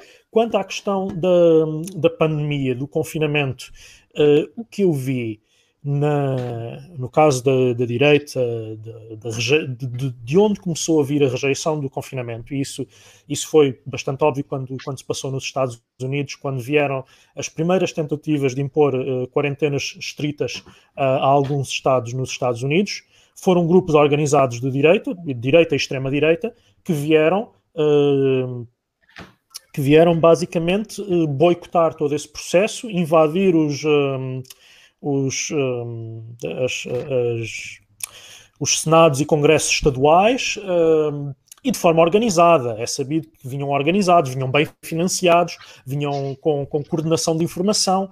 E aí eu próprio tenho uma teoria da conspiração nessa questão, que é quando quando uh, se percebeu que a, que a pandemia, que o coronavírus, que a ideia de que o coronavírus podia servir como, eh, como forma de, de, de das sociedades ocidentais se livrarem de, de, uma parte dos seus setores não produtivos, quando, quando uma parte da, da, burguesia da direita percebeu que isso, já que isso não estava a acontecer, porque de facto as pessoas estavam a cumprir o confinamento, porque de facto estava a fazer uh, distanciamento social e então os números não, não foram a níveis tão, uh, tão desastrosos como podiam ter ido, então sim foi preciso sabotar essa, esse sucesso, digamos assim, uh, com, enchendo as, as airwaves, a, a autoestrada de informação, com desinformação acerca do, acerca do confinamento, acerca do distanciamento social, acerca principalmente das máscaras e da possível vacina e que eu acho que, é, que isso aí eu acho extremamente pérfido, que é há todo um conjunto de pessoas quando se fazem as primeiras ordens de confinamento dizem ah não, mas se mantivermos distanciamento social e usarmos máscara tem praticamente o mesmo efeito que estarmos a fazer o, o confinamento uh, e sem pararmos a economia. Quando mais tarde essa é a decisão que é tomada, ou porque o confinamento é impossível, ou porque o confinamento uh, já... Eh, já terminou ou já, eh, já, se, já passou a fase em que ele teria algum tipo de efeito, isso começa então a dizer, bem, temos que, durante algum tempo, a utilização da máscara vai ser importante, eh, durante algum tempo o distanciamento social vai ser importante. Vêm então as mesmas pessoas dizer, não, não, as máscaras prendem o, o CO2 dentro, ao pé da cara e fazem... espalhar todo um conjunto de informação que eu aí só vejo, esta gente quer me matar eu olho para, para este tipo de informação e vejo os, os que primeiro eram contra o confinamento porque era um exagero, mas depois são também contra as medidas de, eh, de profilaxia mais suave. Esta gente quer me matar, então, ou quer matar o meu avô, uh, porque, porque é, ao, ao fazerem isto, então, afinal, o que é que se faz para evitar uma pandemia de um, de um vírus para o qual não há ainda nem vacina, nem, uh, nem cura? E, e a questão da vacina, então, aqui põe-se quando, surge, quando surgem as primeiras uh, as primeiras uh, sinais de que se estava a desenvolver uma vacina, várias vacinas estão a ser desenvolvidas em vários países, países com posições completamente diferentes na organização, uh, na tal uh, Divisão Internacional do Trabalho, na, no, na atitude perante o consenso demoliberal ou mesmo neoliberal. Portanto, temos a Rússia, a China, o Reino Unido, empresas privadas, uh, consórcios públicos, a tentar desenvolver, desenvolver vacinas. Portanto, uh, para me dizerem que o desenvolvimento da vacina faz parte de algum tipo de conspiração, teria que ser uma conspiração que vai desde os Estados Unidos até à China, até à Rússia, dos setores públicos aos setores privados. Portanto, toda a gente quer criar uma vacina que não funciona e que vai servir apenas para uh, fazer seja o que for que, que supostamente. É para injetar um chip. É para injetar um chip. Exatamente. Um chip que é basicamente a marca da besta. Que é basicamente lês aquilo que é dito sobre o injetar do chip, uh, mudas três ou quatro palavras e aquilo são profecias evangélicas mil, milenaristas uh, uh, decalcadas, do, decalcadas do Apocalipse, dos livros do Apocalipse ou dos livros proféticos do, do Antigo Testamento. Mas, mas aí, e, e agora para terminar, na, o sucesso das teorias da conspiração, quando se diz com razão que é uma, uma demonstração do falhanço da, da comunicação hegemónica, da comunicação mainstream, não é só isso, é uma demonstração do falhanço da comunicação alternativa. A esquerda que devia apresentar narrativas alternativas, mais uma vez, de crítica sistémica ao capitalismo, de crítica sistémica à, à burguesia, fica refém, tal como está refém do, do, de, nas posições anti-imperialistas, uh, escolher entre, entre regimes autoritários não progressistas e apoiar o imperialismo, também na questão da informação está refém, por não ter a sua agenda informativa própria, está refém de ou está com a hegemonia informativa ou está com as teorias da conspiração no tal, na tal grande tenda em que se incluem todas. Uh, as, uh, que, que, portanto, uh, que, portanto, conseguem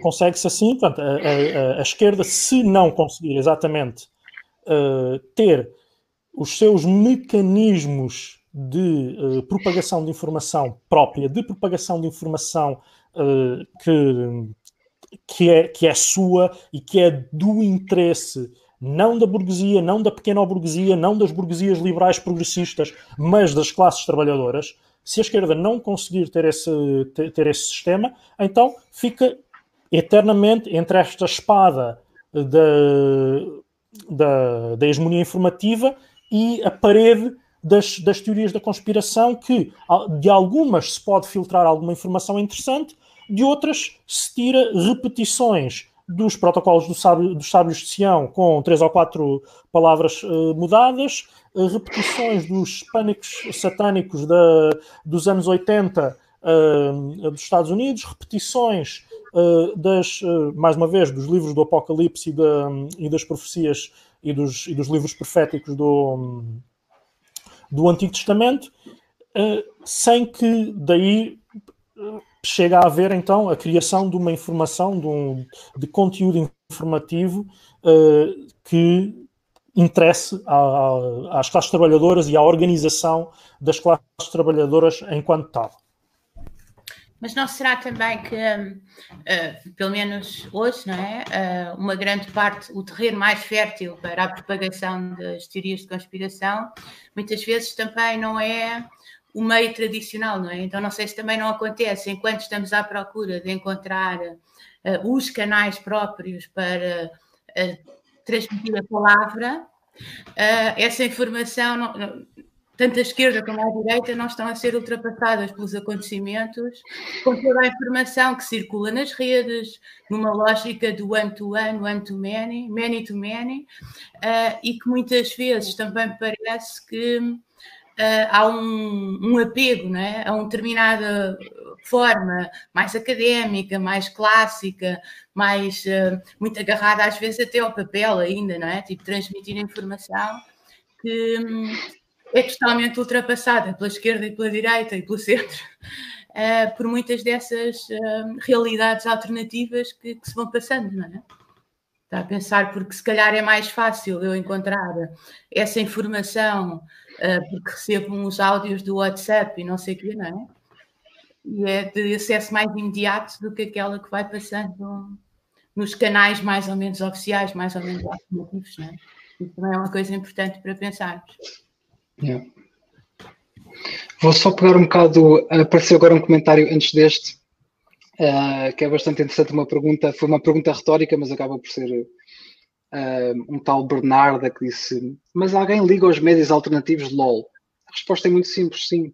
Os médios alternativos são incrivelmente influentes hoje em dia e há imensas coisas que acontecem depois. E o Sol deu um exemplo disso mesmo, de ideias que começam uh, num site qualquer, alternativo, uh, que ninguém conhece em 2017, que depois acaba por ser um fenómeno político até os médios, até só para pegar nesta pergunta que foi feita como uma pergunta retórica para denegrir o poder dos médios alternativos, mas a verdade é que eles são incrivelmente, uh, uh, que eles são incrivelmente poderosos. E para, e para dizer, é assim, só para clarificar que Saúl, sabes que eu às vezes começo a, pronto, a falar de uma maneira incrivelmente entusiasmante, mas eu sei, por exemplo, quando eu falo contigo, quando eu falo, quando eu digo que uh, as pessoas têm que parar de ter esta aversão às teorias da conspiração e têm que arregaçar as mangas, quer dizer, tu és das únicas pessoas que fazem efetivamente isto. tão verdade que tu pareces ter um, um, conhecimento quase enciclopédico, até maior como eu, das teorias de conspiração que existem, o que quer dizer uma coisa muito importante, quer dizer que tu não vais parar de ler uma coisa, não, mas isto é importante.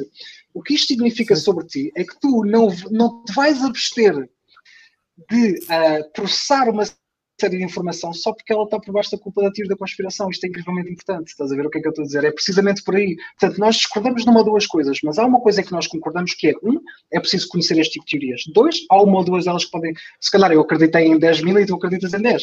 Mas pronto, acreditas de algumas, pelo menos, até é tão verdade que até formulaste uma nova aqui à frente a, a, a, toda a gente e que me pareceu bastante, pareceu bastante, racional mesmo.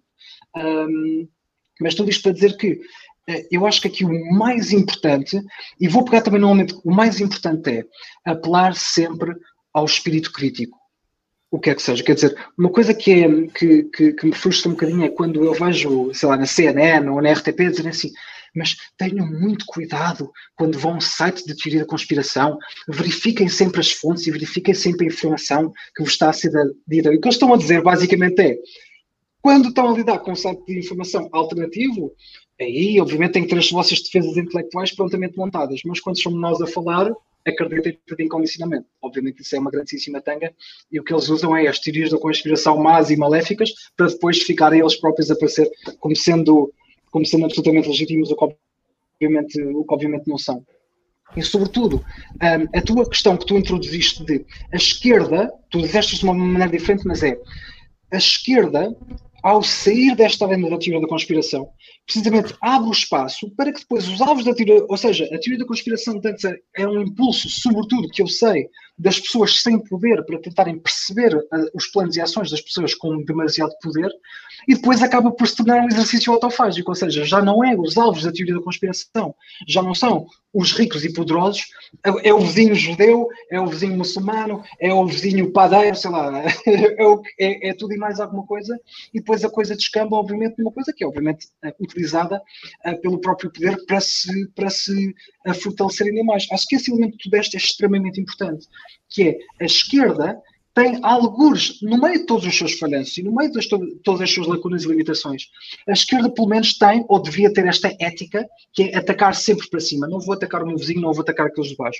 Vamos tentar organizar-nos para, para atacar aqueles que têm mais poder do que nós e questionar verdadeiramente aqueles que têm poder. E isso é uma coisa que infelizmente está uh, está uh, a dissolver um bocadinho da teoria da conspiração.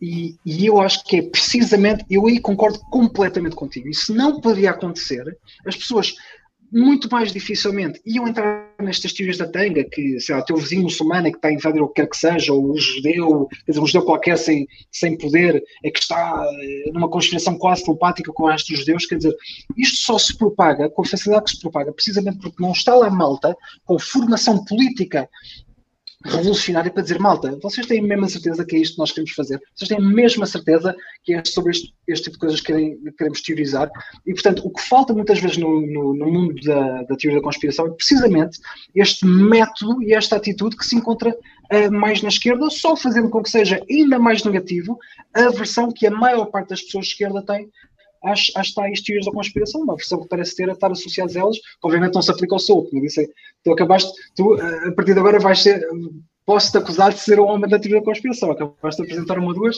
portanto, portanto, obviamente não, não estou a falar necessariamente sobre ti, mas, mas esse ponto que tu disseste, epá, acho que tudo o que tu disseste acaba por ser aquele em que eu, em que eu concordo mais. Yeah. Não sei se querem fechar eu acho que uh, às nove e meia, como tínhamos falado.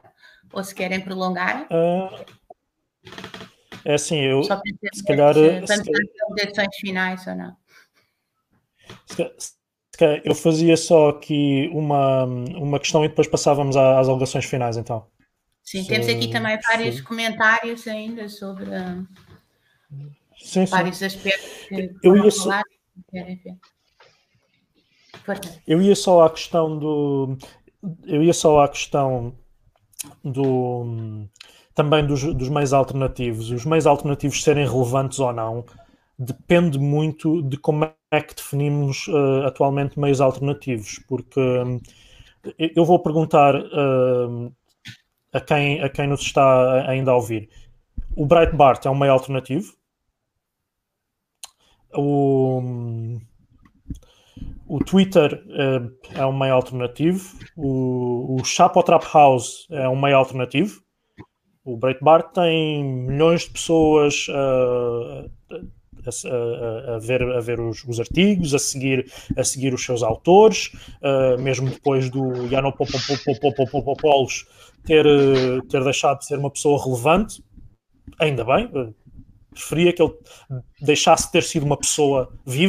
mas uh, deixou de ser uma pessoa relevante, ainda bem. Uh, mas mesmo depois desse, desse fulano ter, ter saído, uh, infelizmente não da Terra, mas só da, da, da, da relevância, uh, o Breitbart continua a ser lido e continua a ser partilhado, continua a ter o, o, o vistozinho azul no, no, no, Facebook, não sei se tem no Twitter. O, o, o, Paulo, o Infowars é um meio alternativo, Uh, ainda há três ou quatro anos eu tinha amigos meus a partilhar, a repartilhar uh, milhares de vezes uh, publicações do Paul, jo Paul, jo Paul Watson, Paul, Paul Joseph Watson. É. yeah, muito mal.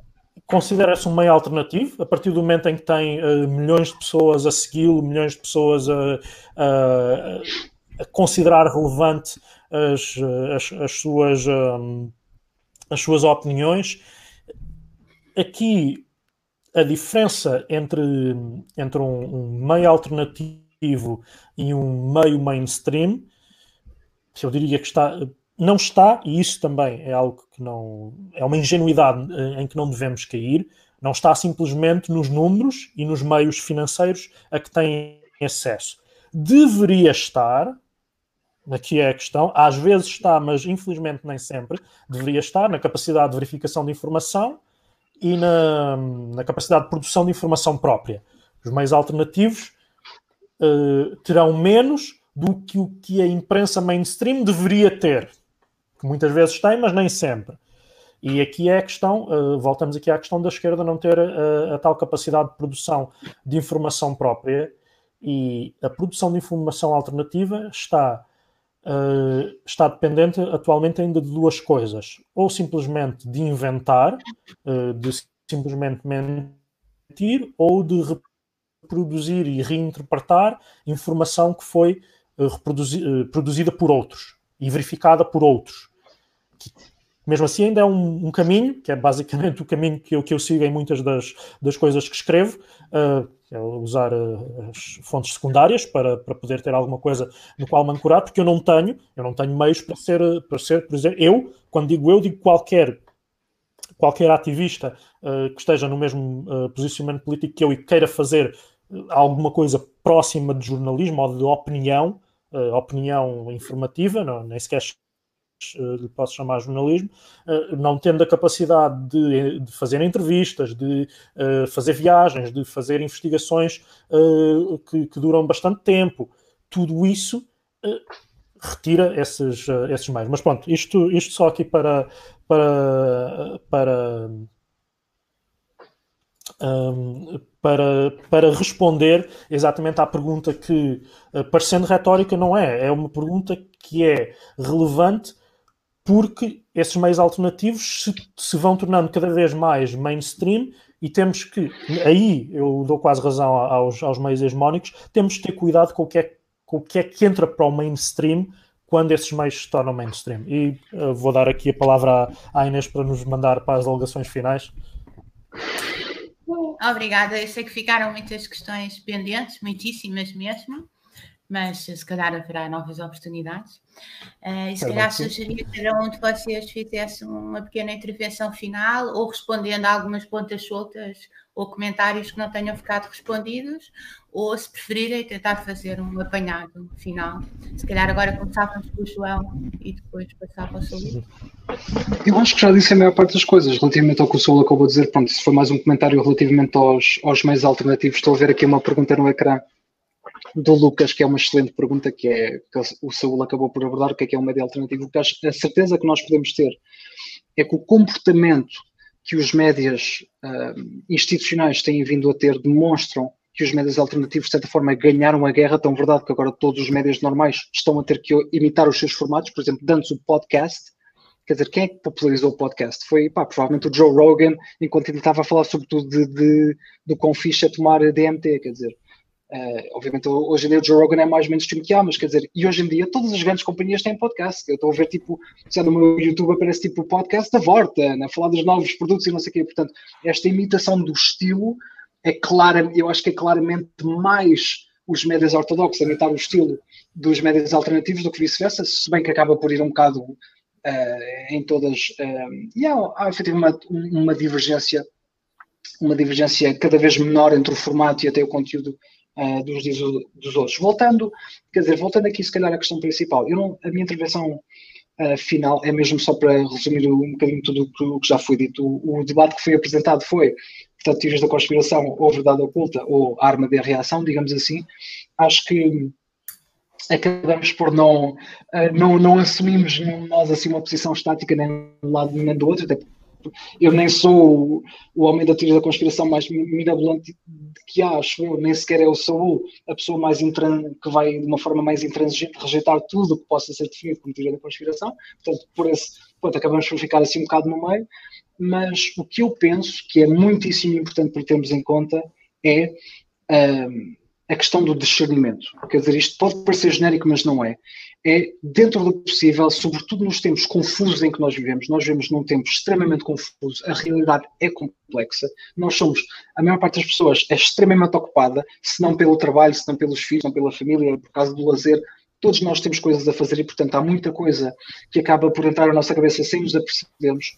E, portanto, a, a, necessidade de analisar tudo de uma maneira crítica e pelo seu próprio valor é cada vez mais importante. E o que isto quer dizer também é que devemos abster-nos de pensar por associação. Ou seja, não é por duas coisas serem teorias da conspiração que elas são as duas falsas ou que elas são as duas uh, verdadeiras. Não é por uma certa ideia estar mais associada à direita, que ela não possa ser verdadeira, nem vice-versa. Okay? Portanto, eu acho que isto é extremamente importante E, infelizmente, o trabalho que a Inarra está a fazer, de um lado e do outro, é quebrar esta barreira, uma espécie de gozo mútuo entre a malta que não gosta da teoria da conspiração, que vai dizer que as pessoas que aderem à teoria da conspiração são todos um, uh, uns maluquinhos, uns maluquinhos e a quem falta rigor, são malucos, etc., não são credíveis. Do outro lado, uh, temos a atitude de, ah, mas tu não acreditas em tudo o que é teoria da conspiração, ah, és uma caída do sistema.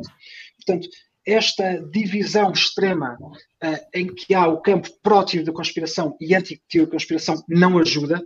Obviamente que não. Acho que é mesmo importante ir ao detalhe das coisas e nunca pensar por associação de uma maneira ou de outra seja essa uma associação política, uma associação uh, ética, uma associação religiosa, e acho isto é uma coisa que, uh, sejamos pró-teoria da conspiração ou anti-teoria da conspiração, aqui é que nós podemos fazer uma linha muito específica, que é de que forma é que este tal média, ou de que forma é que este tal interlocutor te leva a pensar?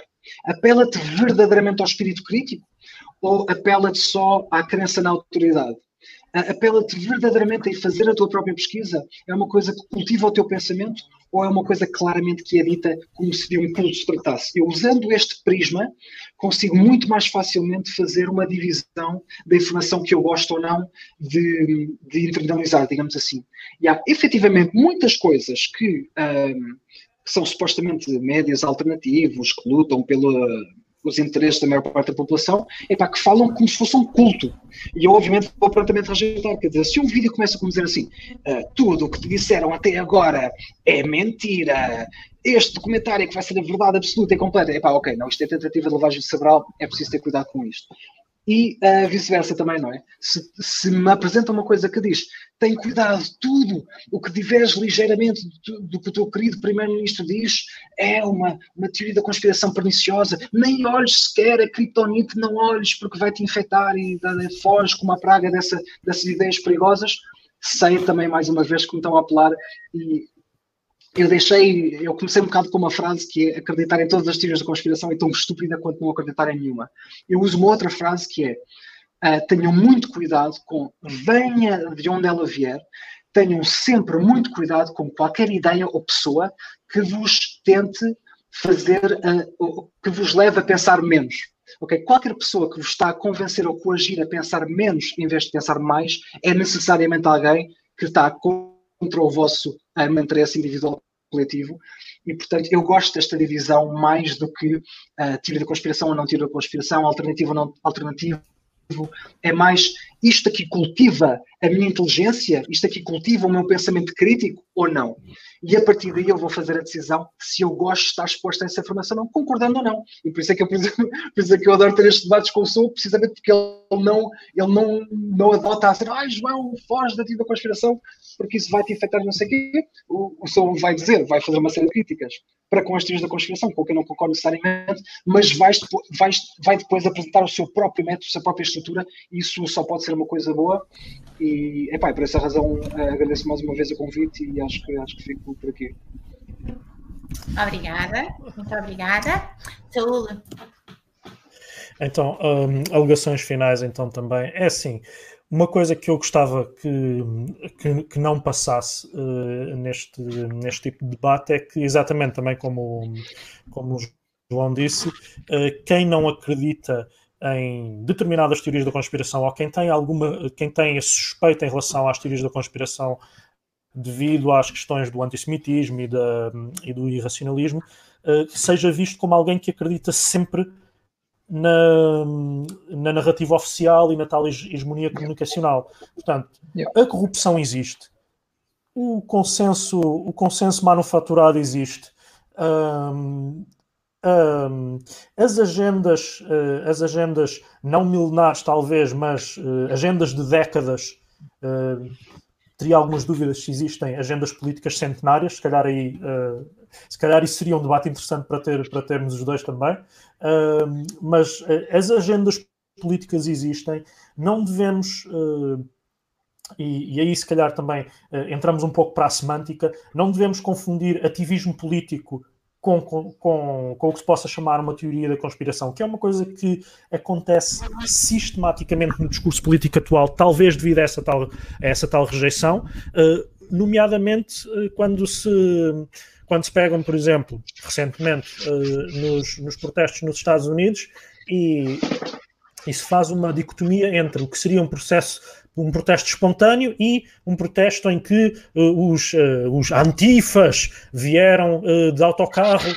Meus amigos, ou os BLM vieram de autocarro. Meus amigos, existem organizações de, de protesto e de, e de outreach que têm estruturas, ainda bem que têm, lamentavelmente não, não, não têm se calhar a estrutura que deviam ter, ou, ou nós, ou nós faltamos também parte dessa estrutura, mas existem organizações, existem organizações de ativistas, ativistas reúnem-se entre si para fazer ativismo político. Um, quando, quando eu fui falar com, com o João com, e com a Inês e, e, e, depois com o resto do pessoal do, do comboio suburbano para decidir se era aqui que ia ser o debate e isso tudo, fizemos um, um, um, um momento de comunicação de, de, ativismo que se calhar para o João seria uma conspiração, para mim é um, é um, é um movimento normal de de criação de um conteúdo, criação de, de ativismo. E acho que é, que é muito isso também que se faz numa certa ingenu, ingenuidade política de a política ou é espontânea ou é conspirativa. Não, uh, tudo existe entre um, entre um termo e outro. Uh, as coisas, para mim, para mim principalmente, não existem, uh, não existem processos políticos espontâneos, embora possam existir os tais eventos aleatórios. Todo o processo político tem algum tipo de organização, mesmo que seja informal, uh, por trás de si, e isso não implica obrigatoriamente uma conspiração perniciosa. Implica só que existe exatamente isso. Uh, que existe exatamente um, uh, um, uma organização por trás Uh, mais ou menos perniciosa, mais ou menos, uh, mais ou menos uh, benevolente ou mais ou menos uh, alinhada com os interesses das classes trabalhadoras ou da maioria da, da população do, do, mundo inteiro. E fico, fico por aqui também, para finalizando, agradecendo, ao, agradecendo ao, ao Jordão ter aceitado o desafio, agradecendo à Inês ter aceito uh, ser, uh, ser moderadora, agradecer também aos restantes membros do, do comboio suburbano que não estão aqui comigo uh, ter bem aceito que se usasse a plataforma do comboio suburbano para, para fazer este debate e, e esperando que, que, seja o primeiro, se não de muitos, de alguns, podemos depois conversar mais um pouco, uh, ou nesta plataforma ou noutra, se, se voltaremos a, a debater sobre estes ou, ou outros assuntos. Muito obrigada. Queria também dizer outra vez que hum, foi um grande prazer estar aqui, agradecer o convite. Uh, e acho que foi um excelente debate, não é? Isto, no fundo, foi todo arquitetado uh, e nós planeámos isto. Partir de uma, uma dicotomia e chegarmos a um espectro. E penso que estamos de acordo. Uh, todos os comentários, todos os comentários Tivemos muitas conversas sobre como um, vos manipular para concordarem connosco. Uh, agradeço muito também aos participantes. Não foi possível responder individualmente a todas as pessoas, mas um, proponho já que possamos continuar este debate noutra, noutras alturas. Uh, obrigada. Está encerrado o debate. Sim, sim. Ora. Obrigado, malta. Até já.